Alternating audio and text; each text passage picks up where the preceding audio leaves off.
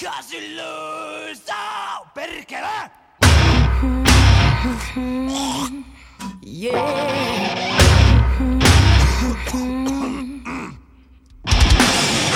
必须得搞，翘起屁股，掰开来。多了真的没用，多了就没感觉了。你睡到半夜摸着我的鸡巴说求我操你 I did it again. I made you believe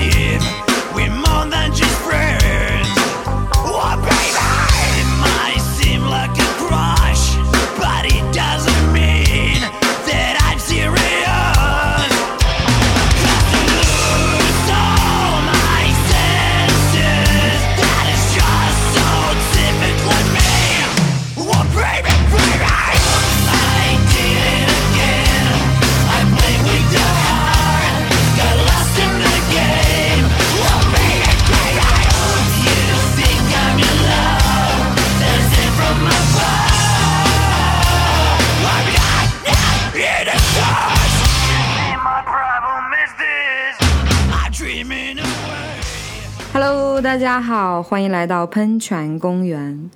我是刚被思想教育了一顿的极其暴躁的乔乔。嗯，我是刚刚教育了乔乔的猪猪。不过我觉得你说的是很有道理，我应该反思一下自己的攻击性是不是太过于强了。对呀、每一个人的攻击性，呃，每一个人的承受攻击的能力，它其实是有一个限度的。嗯，对，我有很长一段时间都觉得我的攻击力有点小，然后我记得在三月份的时候就跟你讲，我说说我有我在那段时间攻击力涨得特别特别多，嗯，然后其实，在后续的很长的这段时间里边，我都保持着一定的攻击性，嗯，但是我觉得 OK 了，你知道吗？我就我现在的攻击性其实不低的，就是会，我觉得你不正常，你跟这也不是跟正常人相处，就是我会跟朋友相处的过程中，我也会发现，其实我会存在着一定的攻击性，就是我不会像之前就是别人说什么就是什么，嗯，就我之前的状态就是别人说什么是什么，然后我根本不反驳，就是我如果不认可这个人，好，那这个人就从此消失在我的生命里，我不会太反驳。但是我最近看到，就是我会有一些反驳的状态。为什么你会吵架，或者是让别人觉得很有攻击性的状态？是因为其实你是把你的心理防备给卸下了，你会觉得跟大家相处不需要收着，或者是不需要有一个身份的障碍，所以你想到什么就说什么。但是越是亲密的关系的话，它的刺挨得越近啊，越容易是因为一些语言受到伤害。我为什么说每次是我哭完之后再跟你去聊天，是因为我是我是我的状态是我不会在聊正事儿的时候中间夹杂着情绪，你他妈是聊正事儿的时候中间就先夹情绪，就是我的情绪一定要被你看见。对，就是你这么说的，觉得好可怜啊！每次吵完的时候，你就是在哭，哭完之后再来跟我讲，是的，你就是一个受气包的角色，我就是一个暴躁的炸弹。就是我是我为什么会去严丝缜密的去想这个观点，是因为我很讨厌攻击。就是比如说你的状态的话，就是很去攻击，也不是就是战斗力攻击性会很强嘛，在别人看来。但是我是很讨厌攻击性的，就是大部分人的状态适应情况不一样。因为你兜不住别人的攻击。不行，我就是要全程心平气和。对，就别别人的攻击抛过来，你你一下子你是兜不住的，你需要去调整自己，然后才能够去把它捋清楚。对，而且说老子做错了什么，我就我、嗯我其实适应环境的，就是适应某一个状态是需要一定时间的。就我我也不是说没有攻击性，但是我得调整一下，我要准备去进攻了，那才可以。然后你随时都是背着剑的，然后这是身上背着剑，手里拿着刀，一言不合就上来就杀人。其实我都没有去攻击任何一个人，我只是在讲这个事儿，就可能确实是跟你说的每个人的状态不一样。对，就不是你的攻击散发出来，不是所有人都能够兜得住的。而且，其实大部分人都是在小心翼翼的生活，就是会会会会去想着说，比如说。人家一说这个事儿，你马上就会想到说：“哎，我到底做错了什么？我哪里错了？”那我从来不会想说我哪里错了，我只会说你跟我的角度不一样。我在说这个，我也只是说事儿。但是如果你要攻击我的话，那不好意思，那我就是全力以赴的反击。所以你当时你刚刚问我说，为什么我不攻击我一个人默默哭不攻击你？他妈我要攻击你的话，你再全力的去反击我，这事儿还有完没完了？很快就完了呀！我这个人攻击完了就飘走了。你飘走了，别人还在那儿啊，我们还在那儿啊。那那那那那那怎么办呢？是不是？所以以后呢，我会学会着选择性的攻击。选择性的攻击才是战斗，就一味的攻击那是死事，你知道吗？终于更新了，我们聊什么话题呢？啊，上次你不是说聊迷药吗？对，其实为就是我是想，为什么开始的时候我们不是说要聊迷药的？是其实是我的想，因为有学员很多学员问过我春药、催情药，嗯然后呢，呃，我会发现他们春药跟催呃春药跟这个迷药他们是混淆的，是搞不嗯清的。所以我觉得我们有必要在这一节课里面去给大家，也不是说科普吧，我们就简单的、比较轻松的来聊一聊这方面的一些事情。嗯嗯，其实我们的一些老听众就知道，我们会提供一些性咨询和课程的培训的服务，当然我们也会有一些情趣的玩具啊在推荐。但是呢，呃，其实基本上我们的这些听众，他们的各方面的需求，我们能满足的都尽量会满足。但是会有一种情趣产品，就是很多人在找，但是我们是绝对是爱莫能助的，那就是说春药这个东西。其实“春药”这个词听起来就还蛮邪气的啊！我都怀疑这些来寻觅这个春药的人是不是武侠小说看多了。我其实我也不不一定是武侠小说看多吧，就是我觉得很多就有有一些咨询的男士，嗯他们上来会问我这样子的问题，他他们说说如何提高女性的性欲，嗯说有没有药之类的，对，就是有没有药之类的，有没有催情的之类的，然后。我当时就会很疑惑，因为其实，然后你再去认真的，他们从刚开始聊天就定一个基调，就是我想要用快速的方法，想要让我的女伴性欲起来，嗯。我不想付出什么样子的努力，我也不想前戏做多久，我也不想说说咱们在交流之前就有一个性脚本，也不会有一个什么新场景，我也不想因为为了咱们这一场性爱做出什么什么样子的努力。他们只是单纯的就是你要快速的进入状态，咱们俩快速的结束这件事情，让我满足我自己的欲望。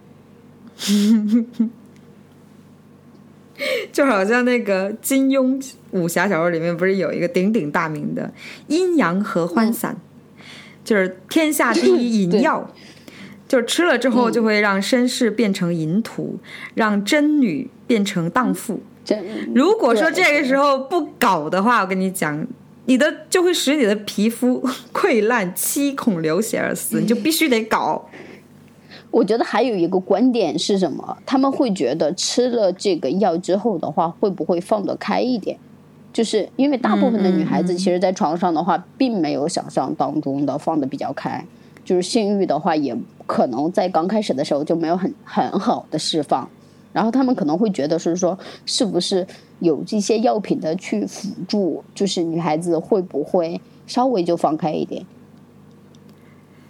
就吃了之后就浑身燥热，然后自己把衣服脱了，然后跪在床上翘起屁股掰开来。但其实不是这样子。就你有没有试过同类的产品？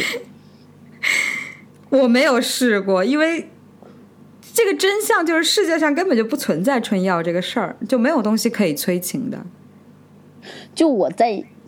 年少无知的时候，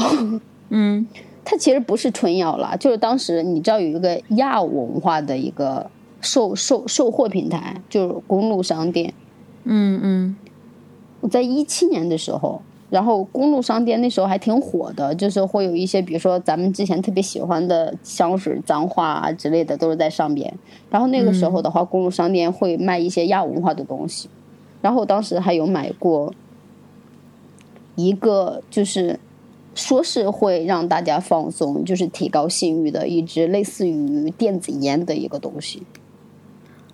啊，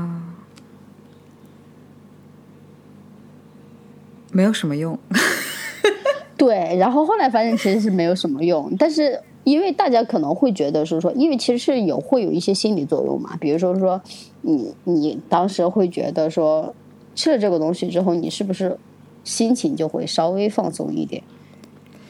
它它是会有一种，就是你知道有一种治疗的方式叫做芳疗，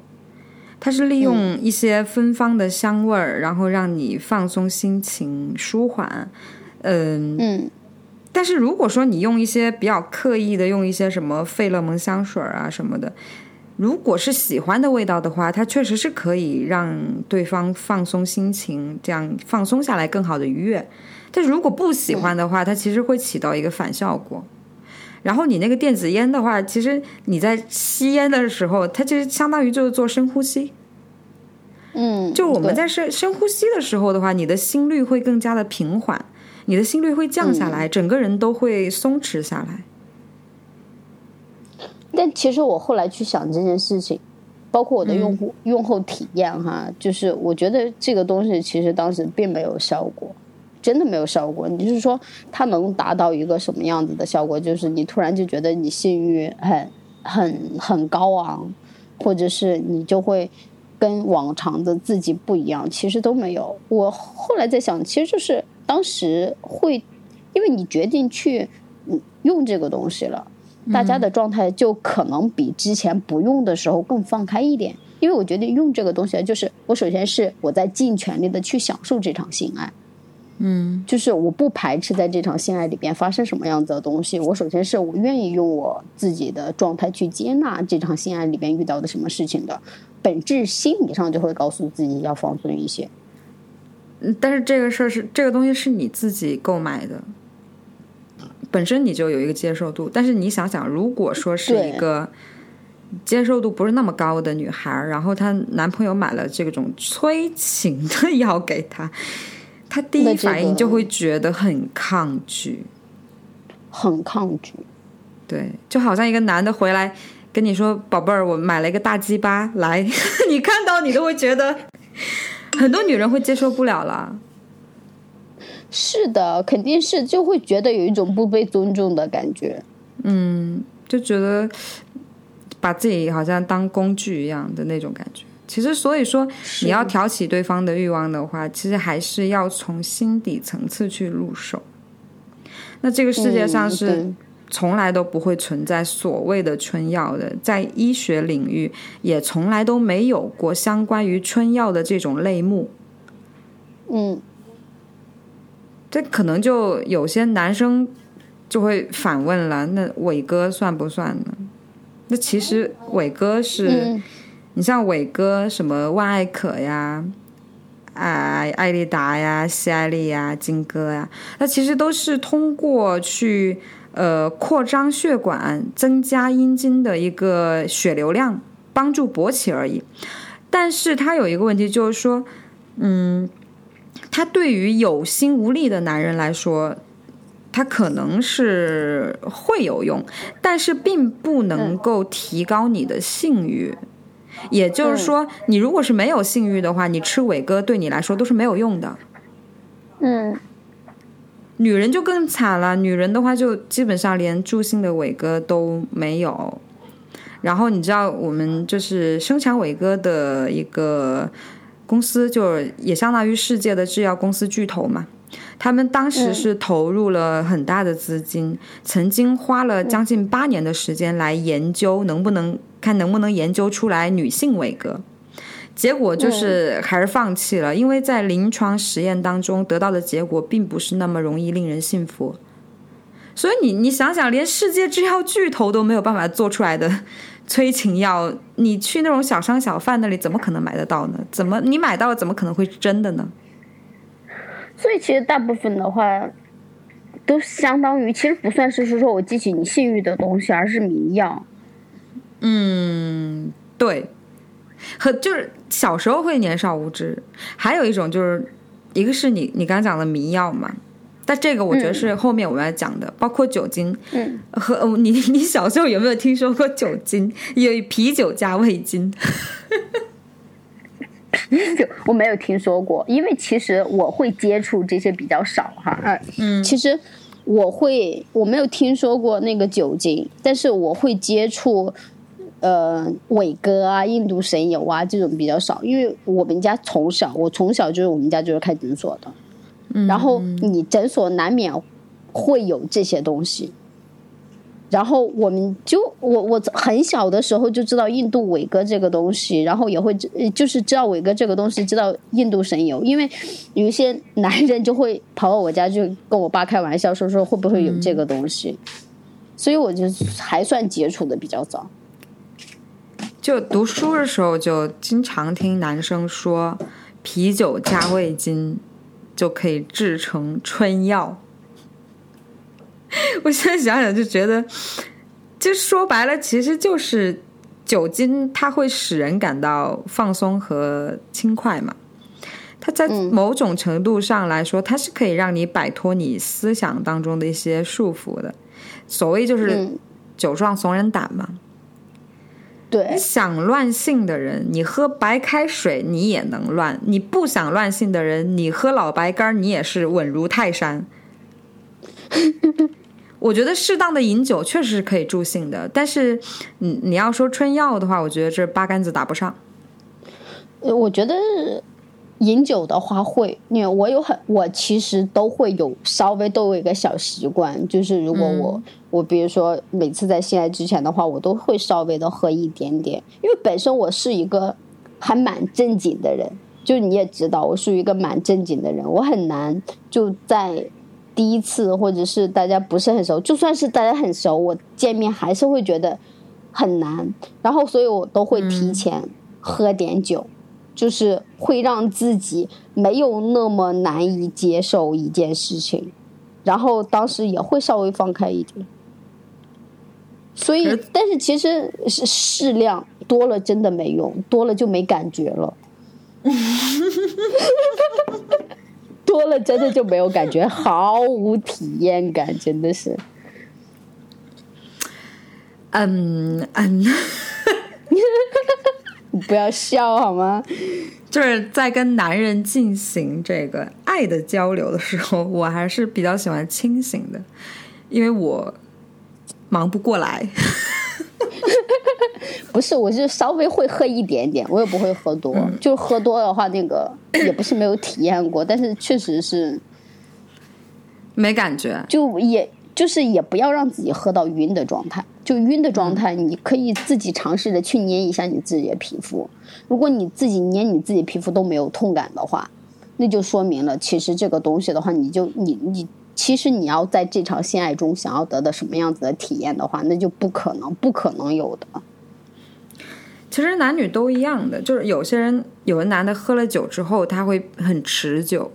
有些男的喝了酒之后就根本就硬不起来了。它其实是一个原理，包括你刚刚讲的，就是女人喝多了之后去做爱的话，就没有什么感觉。它的原理其实一样的，因为酒精它会麻痹你的神经反应。当你的神经反应被麻痹了之后，你整个人的身体的条件反射它也会变得迟钝。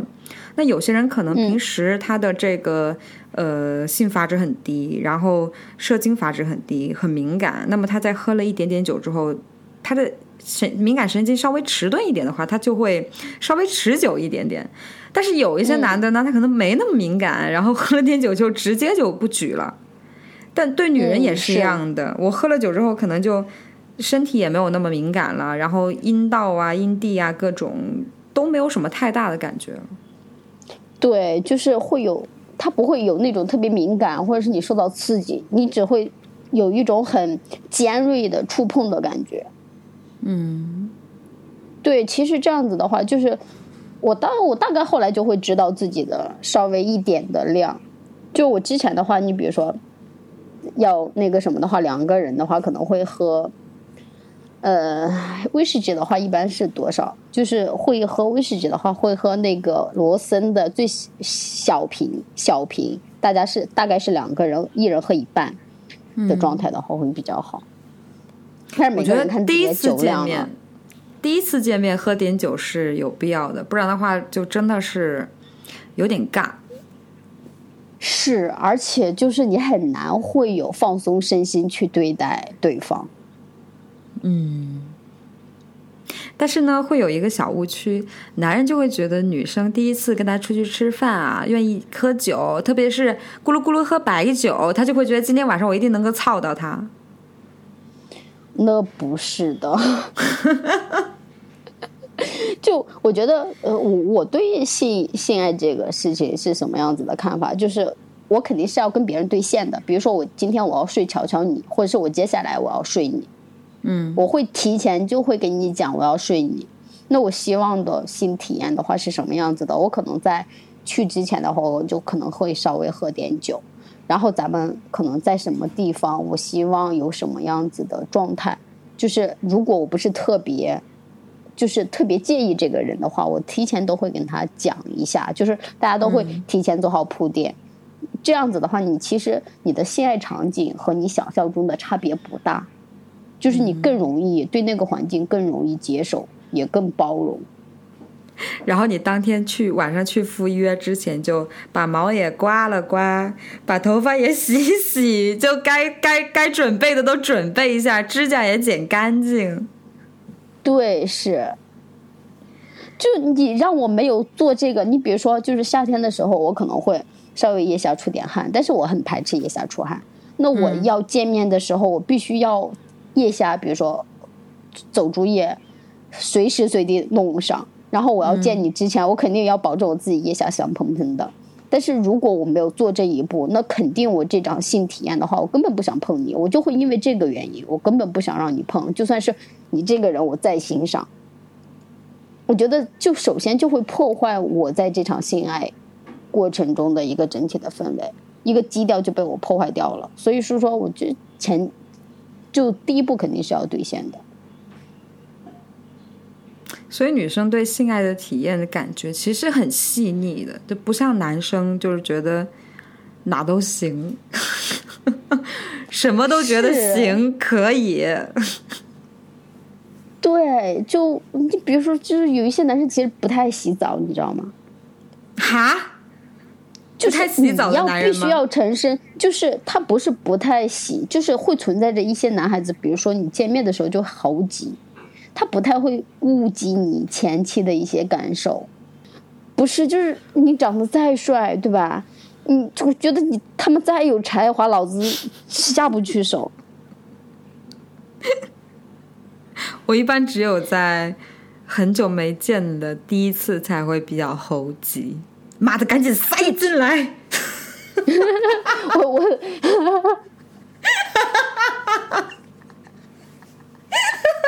就提前没有见就先湿了，是吗？对对对对，预想场景，这个人见我之后就赶紧塞进来，赶紧塞进来。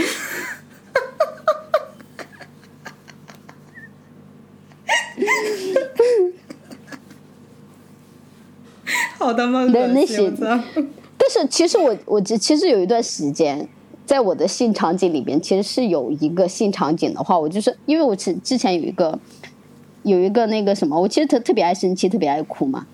然后我我曾经我曾经有一个大学的时候有一个男友，就我每次生气，我每次哭的时候就邦叽，他在身高人高马大的一米七一米七八，直接就把我摔床上让你哭。所以我后续后续有一个场景的话，就是一个性场景的话，就是我其实就是别人凶一下我，在当时就是在性爱的开始，别人凶我的话，我其实还蛮容易接受的。嗯，就是用一种类似于爸爸的状态，你他妈的不要哭了。然后我就觉得，当时还会有点服从。但是如果再往上走的话，我就是再往下继续走的话，我个人的话就需要自己占主动权了。你把项圈戴上，把绳子牵上，我跟你讲，由不得你。立马入戏，一秒入戏。我觉我觉得还挺好的，就是我这样子的场景真的可以试哎。当然可以了。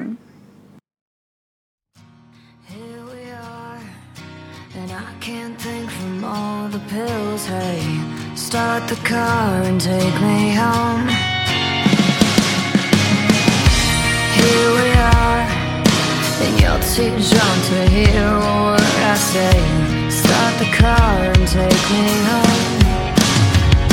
Just tonight, I will.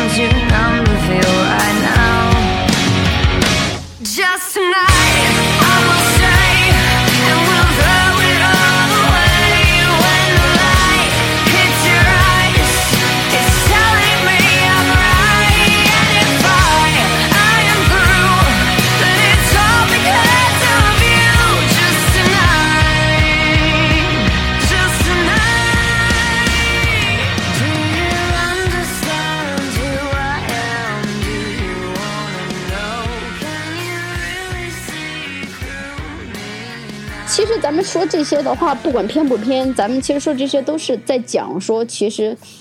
在，就本质上它没有迷药这个东西。就是女孩子的性欲的话，它本身的性欲的累积以及性欲的启动的话，它其实是一个过程。它这个过程的话，包括行为，包括生理，对吧？还包括你这个人，对，就是它是一个综合性的东西，甚至是你还是包括你自己心理状态、生理状态、情感状态，然后你还得把所有的细节给规划好。我我的习惯是这样的，就是比如说我刚认识一个人，我不会去很直接的问他你喜欢什么样的性爱。我操，好猥琐呀、就是一个他妈一老色批。我不会这样去问，我也不喜欢别人这样问我。我觉得这是一个非常傻的一种行为，包括是像就像是你想要去购买春药去催情的这种行为是一样一样的。其实应该是我们在交流的过程当中，我去了解你的性格，我从你的性格当中，我能够体会到，我会体验到你喜欢什么样的性爱。一嗯，般都是这样的，不会说一上来就问你喜不喜欢 SM，你是 M 你是 S 还是 M？你你你你那你你是不是女王？你是不是狗？我觉得这种太他妈傻了。对，其实是我我我其实这不止一次地想过，就是也不止一次，就是我自己有在统计过。就最近的话，我其实就在想，我是说，就我，比如说我要跟这个人建立一个什么样子的关系的话，他首先在此之前我已经对他了解起码三个月以上了，我基本上状态是这样子，就是我对他已经有一个基本的了解了，就是我会有一个很明确的把控度，我觉得他是一个什么样子的人，才会说咱们进行说怎么怎么怎么样，就是不会像我不会上来，我不会有我没有那么短时间的说咱们上来或者是怎么怎么怎么样，所以说到目前为止我没有任何的约炮软件。其实大部分的迷药的话，我觉得在在我的认知上来讲的话，大部分的迷药它其实不是它的更多的用途不是为了说说我要让女性达到一个什么样子的状态，嗯就是大部分的迷药其实在市面上都用作了犯罪的一些辅助的手段。就大家日常会在网上看到的一些小视频，里边的女孩子在路上做什么，不穿衣服的女孩子在路上做出什么样不轨的行为，这些女孩子大部分都是被下了迷药的。对，其实现在就嗯像很多现代的一些社会新闻里面，什么少女被迷奸呐、她所使用的药就不是什么春药了，其实就是迷药，而且很大部分迷药它其实就是毒品、精神类药物。它因为它是偷偷的给你下的嘛，就特别是在这种夜店啊、娱乐场所，因为它比较吵，人比较多、比较杂，它容易下药。然后呢，你肯定是手上会有一些酒精制品。你像像什么三唑仑这种迷药，就是还有一个名字叫什么海海乐神，它其实是这种淡蓝色的一些药片儿。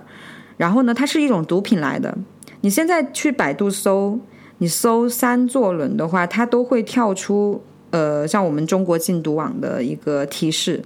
珍爱生命，远离远离毒品什么的。但是据我们中国禁毒网的资料显示，它是一种比较强烈的麻醉型药品，而且它是立即见效的，见效非常的快，而且药效呢，它是比普通的安定要强四十五到将近一百倍。口服之后呢，就会迅速的让人觉得晕迷，然后晕倒，只需要使用零点七五毫克，就可以让一个人在十分钟左右迅速的晕迷，然后晕迷时间长达四到六个小时。而且哦，它无色无味哦，它是可以溶于水和各种饮料的，酒精就更不用说了。然后它是什么？还有一个说，好像据说是醒来之后会让你的记忆消失，就是你不知道你这迷晕迷的这些过程你发生了什么。我不知道你们有没有吃过安眠药啊？就是我这段时间在吃安眠药的话，我其实因为这是我第一次服用精神类药物。所以我其实感觉还蛮奇妙的，怎么个奇妙法呢？我吃的不是三唑仑啊，我吃的是我吃的也不是安定，我吃的是文飞。然后呢，我医生跟我讲说，你一天吃半粒，半粒的话大概也就是一毫克，一点五毫克。那我第一天我吃了一点五毫克，感觉没有什么太大感觉，就是有一点点晕晕迷迷的就睡过去了。第一天没有什么事儿，然后我第二天的时候，我感觉觉得这个药效不够强，然后我就吃了一粒，结果你知道发生了什么吗？我吃了一粒之后，我整个人控制不住的笑。我那天晚上我在跟我朋友发语音，我一句话没说完，我在那笑笑了笑了差不多一条语音，就是你控制不住的笑。然后我下楼的时候。因为我不是我们家不是复式嘛，然后我下楼的时候，就完全脚底踩棉花，你知道吗？就是完全是喝醉了的感觉，但是其实你并不醉，你是清醒的，但是你整个人是无法控制，你的四肢是无力的，然后你整个人控制不住的笑，就是整个是很嗨的一个状态。然后第二天我忘记了我当天晚上发了什么语音，说了什么话，我干了什么。就是精神类药物就是这么暴力，所以你想想，我们刚刚说说到这个三唑仑，这个所谓的迷药之王，它的药效比普通的安定药强四十五到一百倍，我完全可以相信，它确实是能够让一个人在十分钟之内快速的晕迷，晕迷四到六个小时，甚至是醒来之后就是什么都不记得了。嗯，其实这个事情的话，我觉得可以这样判断，就是我喝断片儿的时候，其实我也不太记得我后续发生的事情。对比如说我上一次喝断片儿，对五一之后，我喝断，我其实没也没有说呃真的喝断片儿，我是真正断片儿是回到家之后，因为我其实是没到回到之家之前，我都还在跟朋友可劲的通电话，就是在确保自己能安全到家。但实际上是我在后续跟朋友通话的那所有的内容，我是都不清楚的。而且你断片儿的话，其实它会有伴随一些恶心的感觉，因为有酒精嘛，会会有一些反胃，包括一些胃部不太舒适的感觉。但是你吃这个药的话是没有这一方面的感觉的，你就是纯粹的晕，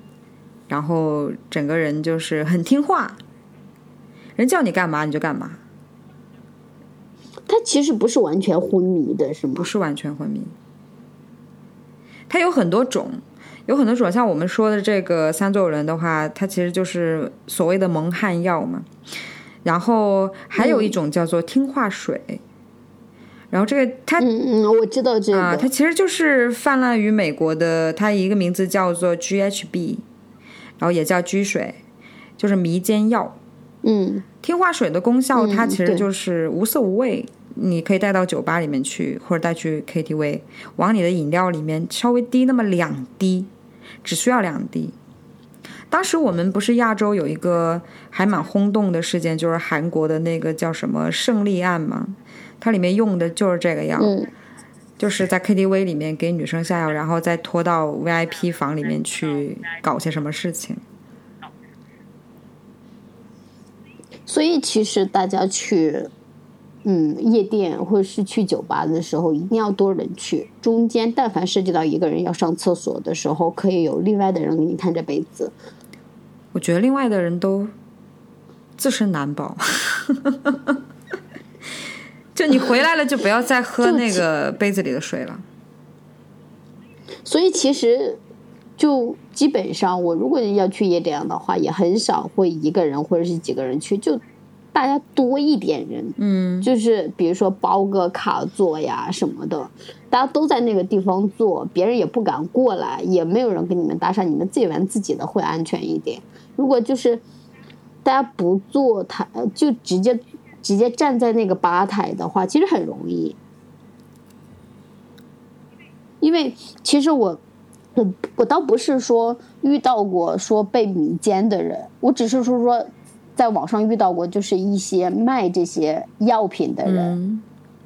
卖这些药品的人，然后呃里边会会有一些男孩子会问，他们会很明确的问药品，他们就是想要去酒酒吧或或者是夜店去带走女孩子的。嗯。我是面对面在网上是见过这方面的交易的，然后我在我身边生活中发生的一个很真实的事情，也不是说通过迷药来那个什么的，就是我有一个朋友，他是真正的经历过一次捡尸的，就是他自己他被捡还是喝多了被捡。啊？他其实是就是有有很多他们喜欢玩的人，可能就是日常会组局嘛。他就跟着他的一个朋友去见了他朋友带的另一帮朋友，大家就一块儿喝酒，然后喝的有点多。第二天早上，他发现了他在他出现在了他朋友的朋友带的朋友的人的床上。嗯但是他完完全全不知道这个情况。然后他当时跟我讲的时候，他说他自己其实自己知也不知道怎么去处理，因为其实大部分的人，女孩子喝多了时候，她首先遇到这个情况，他在跟我描述这个情况的时候，他是说，首先我自己是有自己也没有办法很理直气壮的去质疑这件事情，就是他觉得自己也喝多了。然后他觉他觉得过程当中他其实也有回应，他也没有反抗。他自己会觉得，就他当时有在问这个男孩子说，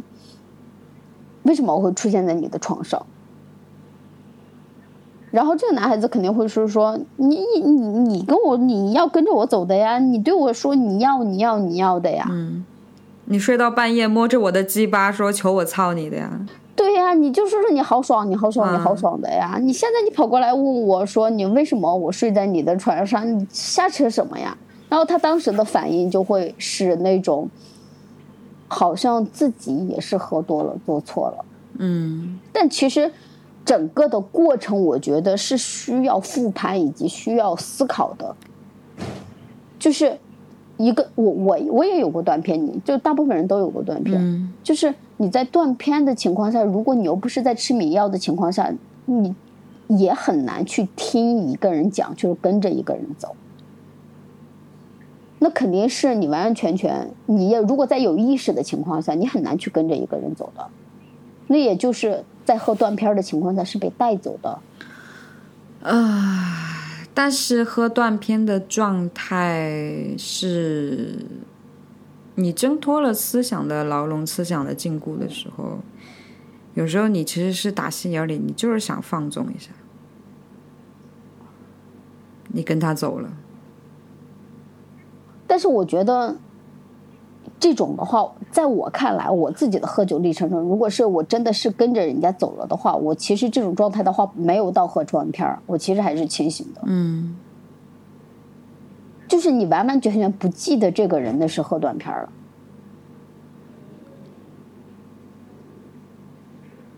然后然后躺下来的时候，他要进来的时候，你才发现才清醒了。那这个时候已经其实没什么太大作用了，对，而且进来之后又觉得有点爽，那就更没作用。但是其实很难啊，就是你要在你要在那种情况下，你又觉得就是喝多了情况下，你还觉得有点爽，我觉得有点天赋异禀，反正是我没有遇到过。嗯，所以其实说到这个的话，我觉得啊，女孩子在外面喝多是确实是一件很危险的事儿。很危险啊！虽然我经常在外边喝多，嗯但是我是有一个很很明确，就是很很明确的一个，我在外边喝多的话，我会是我要去喝酒，会有一个很明确的流程。比如说我要去喝酒了，我会告诉最近和我聊天聊的最频繁的那几个人，我要喝酒了，绝对不会是一个。嗯你比如说我要去喝酒了，我肯定会跟你讲，乔乔，我今天去喝酒，我跟谁去喝酒。嗯然后我还要跟杜大爷讲，我说杜大爷，我要去喝酒，我要谁去喝酒。然后我也会跟其他的朋友讲，大概起码得三个人左右。然后喝酒中间，我会不停的跟他们汇报。然后他们是你真的朋友的话，他们到了一定的时间会提醒你，你要回家了。嗯然后我喝完酒回家的时候，我就会全程找一个人，不管是我是醉酒状态、情绪好还是情绪不好，我都会全程找一个人通话，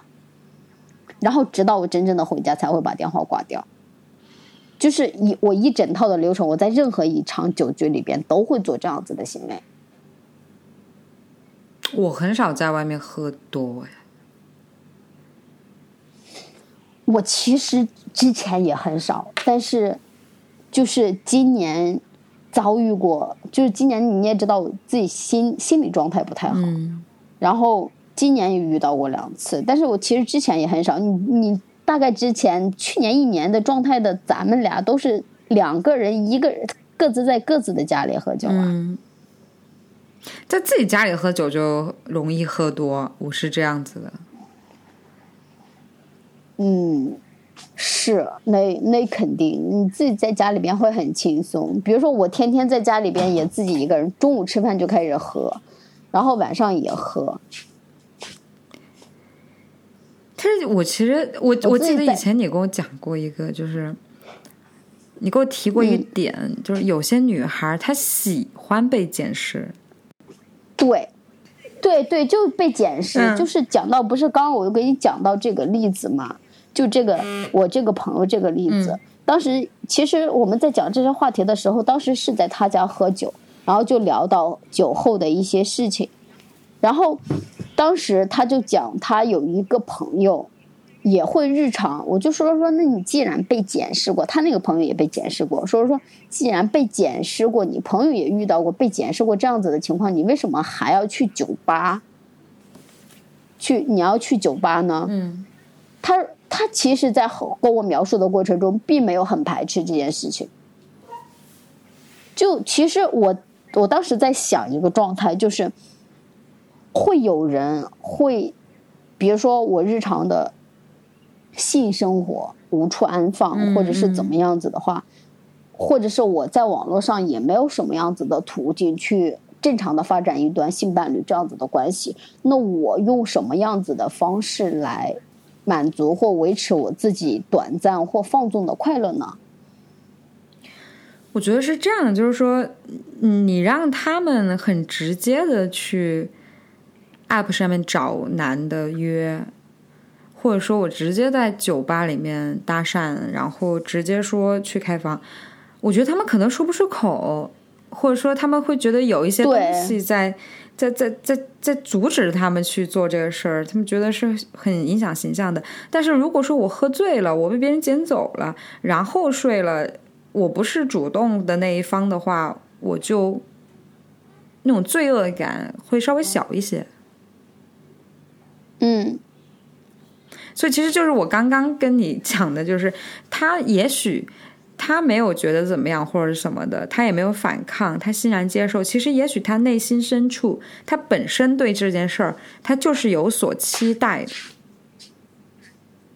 对，就因为因为在后续的描述的过程中，你我我在听他们后续的描述的过程中是这样子的：如果我在后续的描述中，我就很排斥，我觉得这是一件很羞耻的事情，嗯我其实不太会讲出来，或者是怎么样。然后，但是在我那个朋友后续的描述过程中，他那个朋友不止一次就是被检视，就是他的被检视的状态已经是很常态化的事情了。甚至可能发展到他去酒吧喝酒就是为了被捡。对，因为其有之前有一个案例，就是有一些女孩子确实就是为去酒吧喝酒，就是为了找一个目标约个炮，对吧？嗯只是说说每个人他对于约炮的一个情况不一样。你比如说，有的人约炮的话，就是互相交换一杯酒，眼神一勾搭，两个人就去酒店了。嗯那有的人的约炮的话，就是我可能没有放纵到那个程度，我就需要对方把我灌得死醉，就对方就觉得我是一个灌得死醉可以带走的人，嗯，然后把我灌得死醉，然后把我带走。就我不是主动的，我是被迫的那种感觉。对，但是心里边有些许的主动，但是自己不承认这种主动。你说的是这种，就是我对这个男的有意思，我故意喝多让他把我带走。但是有一些是我就是喝的烂醉，然后被朋友丢在街边，然后被路过的男人给捡了走。我觉得这种，嗯，也也不太多。但是这种的话，其实就会涉及到法律风险。你知道，咱们我之前其实，在节课上也有聊过这个问题，嗯就是这是一个冷冷知识吧，就是捡尸它其实是强奸，说不都是这么说吗？对，检视它其实是强奸罪，但是在这个检视的过程中，有很多东西其实是可以讨论的，就是，那你如何判定这个人捡了你？对啊，如何判定这个人就是强奸了你？你说别人强奸，不是说你去你阴道里面有他的 精液就是强奸了，你得是你得有证据说他违背了你的意愿。就是我今天跟你讲的，但是你说，比如说这个嗯人、对吧？他说我是一个好人，我从酒吧门口路过，我看到这个小姑娘喝的烂醉在街边，没有一个人管。我要不管他的话，今天晚上会在这冻死。那你说我管不管？我肯定管呀，对不对？我把他好心的把他带到酒店，带到酒店，他喝的烂醉，身上衣服也湿了，我能不能不管他呢？我肯定不能不管呀，我就陪着他睡了一晚。嗯我跟他睡了一晚，睡到晚上的时候，他小姑娘自己把衣服脱了，然后把我的裤子也脱了，摸着我的鸡巴跟我说：“哥哥，你操我吧，我真的太想要了。”那你说我操不操？我操完之后，第二天起来，他说我强奸，这个怎么定义？所以大部分的定义在于什么？大部分的定义是在女方身上，就被强奸的那个人身上有明显的痕迹，就是挣扎的痕迹。嗯，在这种情况下的话，对，就是警方才会判定会强奸，或者是你有一些证据。但是你当时已经喝醉了，喝断片了，你没有呼救，你没有挣扎，没有使用暴力，身上没有伤，你没有微信聊天截图，你们是陌生人，那你怎么去定义？其实这，其实我我之前在聊这个的时候，有一种方式哈，嗯就是咱们这可以提出来，就是讨论一下，就是如果你第二天发现你在陌生人的床上，你其实可以拿出手机，就是玩手机的时候去跟他聊一聊，去套一些话。可是你们是陌生人，没有加微信，就是可以语音啊，可以录音啊，对，对对，这个是可以的。对，就是对，就是你可以在，可就是一定要冷静。这种情况下一定要冷静，不是说你马上就去报警或者是怎么样，而是说说你可以通过一些方式。第二天的话，在你发现自己被捡尸了的情况下，你可以通过你你要在冷静的情况下是可以套出真话的，但是你要反抗的话，对方肯定不会讲真话。然后你就可以通过，比如说打开手机玩手机，或者是用录音这样子的方式，然后去找个借口去去套话。套出来就是对方是在你不知情的情况下把你带走并把你睡了的话，嗯那这个的话是可以被当成强奸的。然后你也可以先临走前说：“哎，咱们加个微信吧。”加微信之后回去你也别洗澡，你跟他微信上聊天儿，对吧？昨天晚上有带套吗？这没带套，这为我又没有同意让你睡我，你为什么就要睡我呢？对不对？你就要在微信上面质疑他，把他这个聊天截图截好，然后呢，你自己也别洗澡，然后再去报案。对，所以说说其实一定还是我发现，其实咱们在每一次聊各种案例的情况下，都需要女方有一个特别冷静的大脑。我因为我其实有很明确的体验嘛，嗯。就是我会很抗拒，所以我会马上就报警，因为我曾经也有过报警体验。嗯。就是当时给我的感觉就是，当时给我的感觉就是你要你你碰了一下我那也不行，只要是没有经过我同意，就是只要是我觉得咱们不应该有亲密接触，你就你碰了我的那一瞬间，我就觉得特别抗拒，我就从内心发点发出来的恶心，我就一定要特别冷静的把证据找到，把你送进派出所。嗯嗯因为其实我我会，比如说半推半就是什么？半推半就其实大部分情况下是自己的害羞的因素在作祟。还有自己可能内心的不确定。对，在作祟。其实这种情况下，你完全说对方错，其实也不那个什么，因为其实人性本身也复杂的嘛，对吧？就是你这种情况下，你很容易去不，你自己都不知道你自己的想法，你怎么去处理一件事情？其实这个你想要说说自己不你不知道自己情况下的话，你处理一件事情的话，我觉得太强强了。所以我之前在学那个法学思维课的时候，老师就讲过一个这样的定义：大部分的强奸都发生在你半推半就的时候。如果说你是一个很坚定的人，你做这事儿我就不行，不行就是不行，我立马就报警，这事儿不太会发生。大部分男人他就是利用你女生的半推半就。所以就是说，他当时教我们就是说，你说不，我说不就是不，而且我坚决是不，不会跟你有任何肢体接触。对，就为什么说检视这个东西的话，在处理上这么难界定，或者是这个事情频繁发生，不就是因为大家都抱着这样子的想法，就是对方嗯可能、对吧？可能会半推半就。嗯但是其实我有一个想法，我我觉我觉得观点是这样子的，就算是你当时可能会半推半就，你自己没有及时做出这样子的行为的话，第二天你还是可以用一些方式去说，我有没有口头上明确的告诉你，你可以。嗯，因为因为对，现在法律上就是说，只要女生没有同意，那就是不可以。对，明确就就是你要确定一个点，你是不是口头上明确的讲了你可以，只要口头上没有明确讲你可以，请你拿到证据的话，那就是不可以，对方那对方就属于强奸。嗯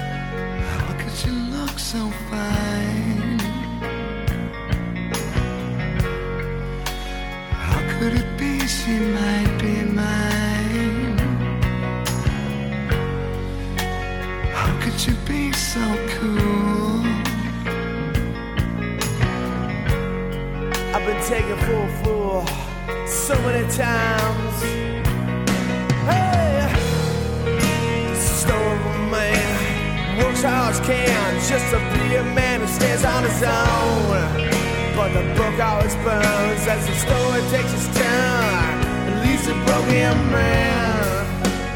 How could you be so cool? How could you be so fine? I owe a favor to a friend. My friends, they always come through for me. Yeah. Stone man works he can just to be a man who stands on his own. But the book always burns as the story takes its turn and leaves a broken man.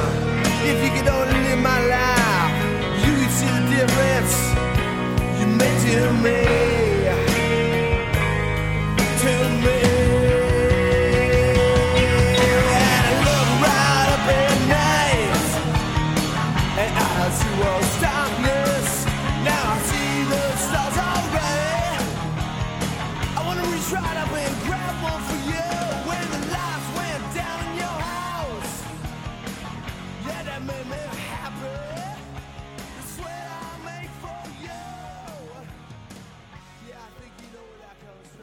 其实我我我觉得很多事情都是这样的，就是一个人做一件事情啊，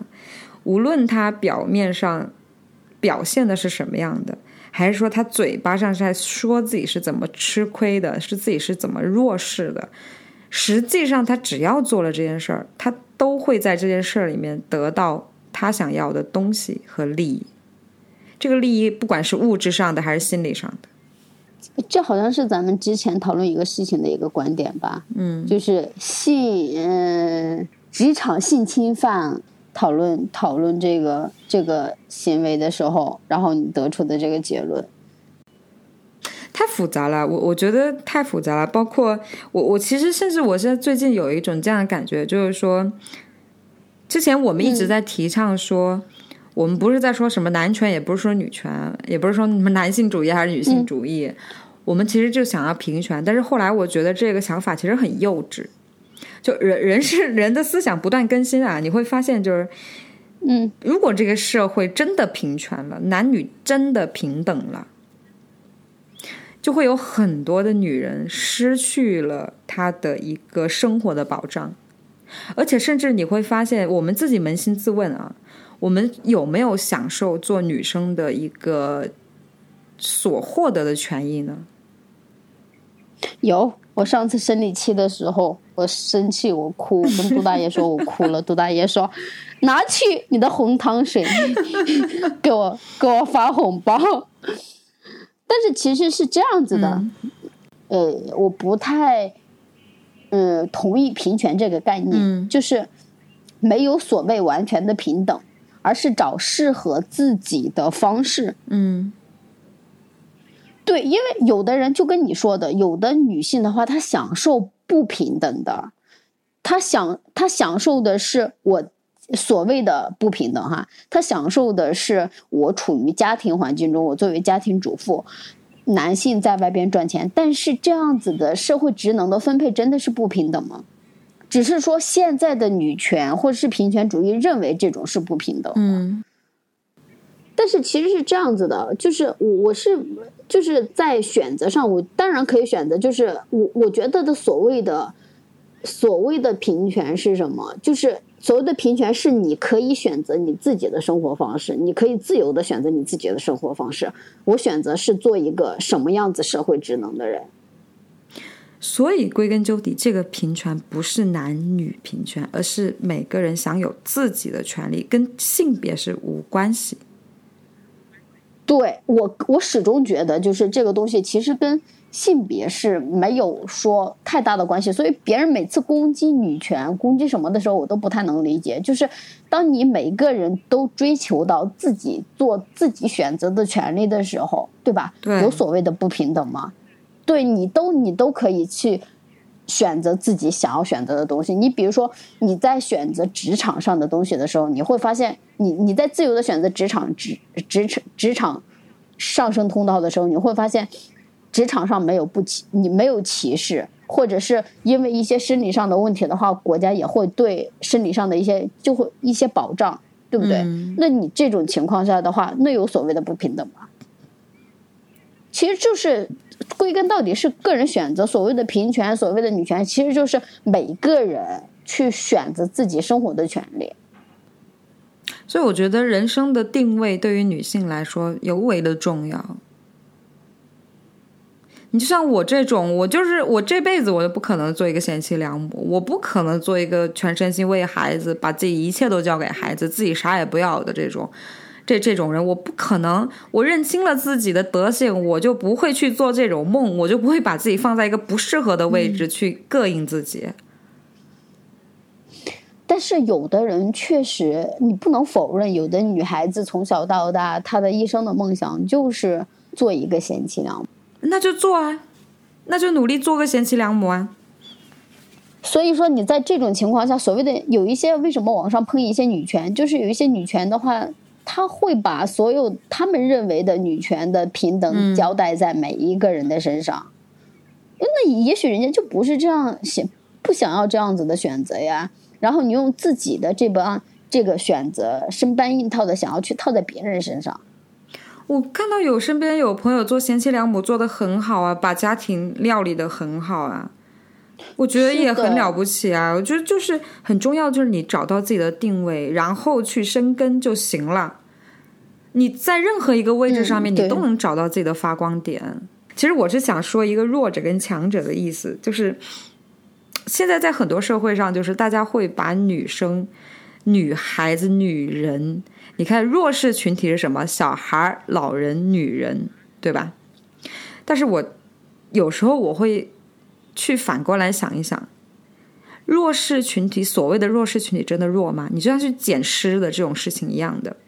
女孩喝醉了被捡走了，她是弱势群体，她她真的是弱吗？有时候弱势群体她可以利用一些舆论，利用一些自己的这种弱势的这个标签儿，去达到自己的目的。而不负任何责任。对，当然不是说我，我觉得这这这这种言论可能会有些女孩不同意啊。那不是说所有女孩都是这样，但是你不得不承认，有些男孩确实是会被所谓的弱势群体的女生给折磨的不行。嗯，所以我我觉得判断一段事情，判断一件事情去怎么样的话，我觉得还是要从多个角度去看。是的，所以其实我我有很多时候，我其实挺讨厌网络上平权的论调的。你比如说我今天给你发的那个东西，嗯发的那个东西，它其实其里边有很多观点是错的，你知道吗？它首先第一，他就觉得束缚女性，首先这个东西他就觉得女性是被压迫的，而且他们是完完全全是